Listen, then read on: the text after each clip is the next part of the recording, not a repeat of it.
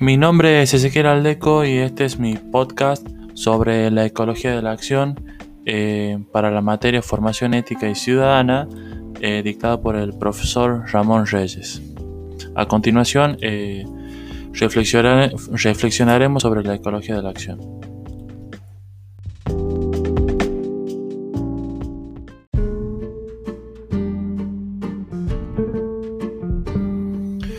Edgar Morin nos propone pensar en la ecología de la acción este, básicamente como el desfasaje entre las acciones, las intenciones y los resultados de las mismas y su, al mismo tiempo eh, cómo se produce la incertidumbre de sus resultados.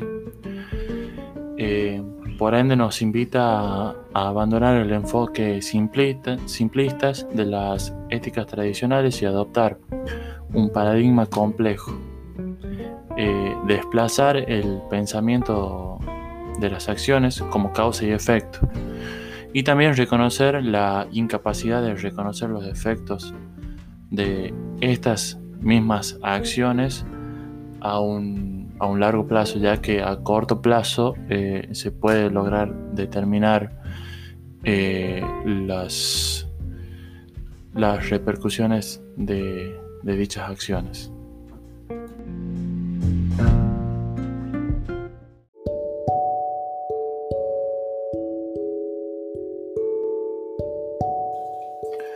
El pensar la ecología de la acción comprende, eh, ya como dijimos, como mencionamos, abandonar el enfoque simplista para entrar en la trama compleja, en la, acción de un modo complejo lo cual también interviene este, las, lo que repercute el, el medio también, que es un factor importante en, la, en lo que respecta a las acciones, que abandona la responsabilidad del, del individuo. ¿no?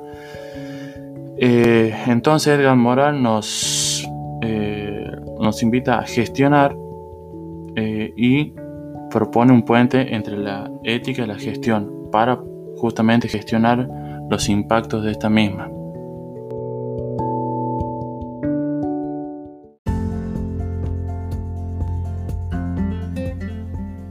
donde podemos encontrar las éticas de la primera generación que eh, no se elevan por encima de la filantropía y es de carácter personal.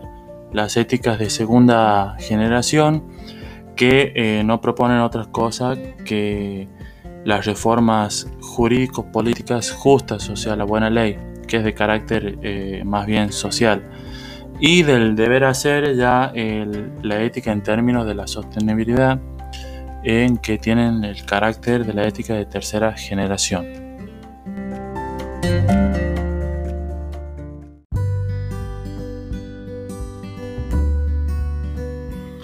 Una vez He pensado y visto las éticas de primera, segunda y tercera generación y la importancia del medio en, las acciones del individuo.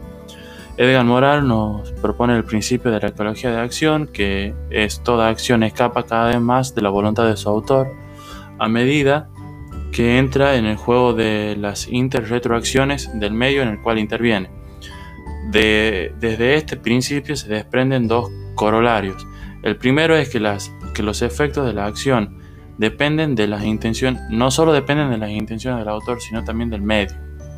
Y el segundo es eh, que se puede considerar o suponer los efectos a corto plazo, como ya lo dijimos al principio. Pero los efectos a largo plazo son impredecibles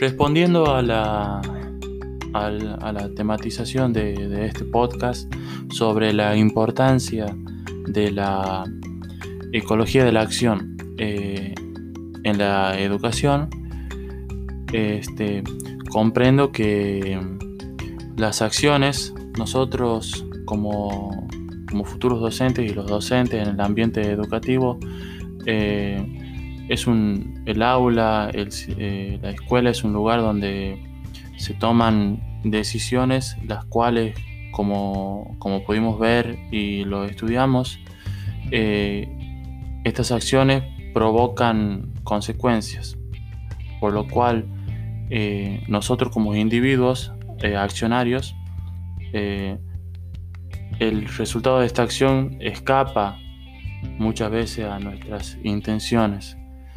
Entonces entramos en una incertidumbre, esta incertidumbre de no saber este efecto que puede lograr, puede, puede ser resultar ser un, un boomerang, como dice Edgar Morán, y este, volvernos a nosotros y hacernos daño a nosotros. Por la misma complejidad, ¿no? Y, y también por, por, pensar de una manera este, simplista y lineal. Porque una vez hecha esta acción eh, no se puede corregir eh, en la marcha, digamos. Eh, por lo cual nosotros en las planificaciones, en el mismo, en la espontaneidad del, día a día, de, las mismas acciones que, tomamos, eh, este, se, debe contemplar esto y tratar de, utilizar esta ecología de la acción para reemplazar justamente la, la visión simple y lineal y reemplazarla por la, por la compleja, pensar en la acción y pensar también en sus consecuencias, para lograr de estas maneras este, una, mm, una sostenibilidad y la gestión de la misma acción. Saludos y muchas gracias por su tiempo.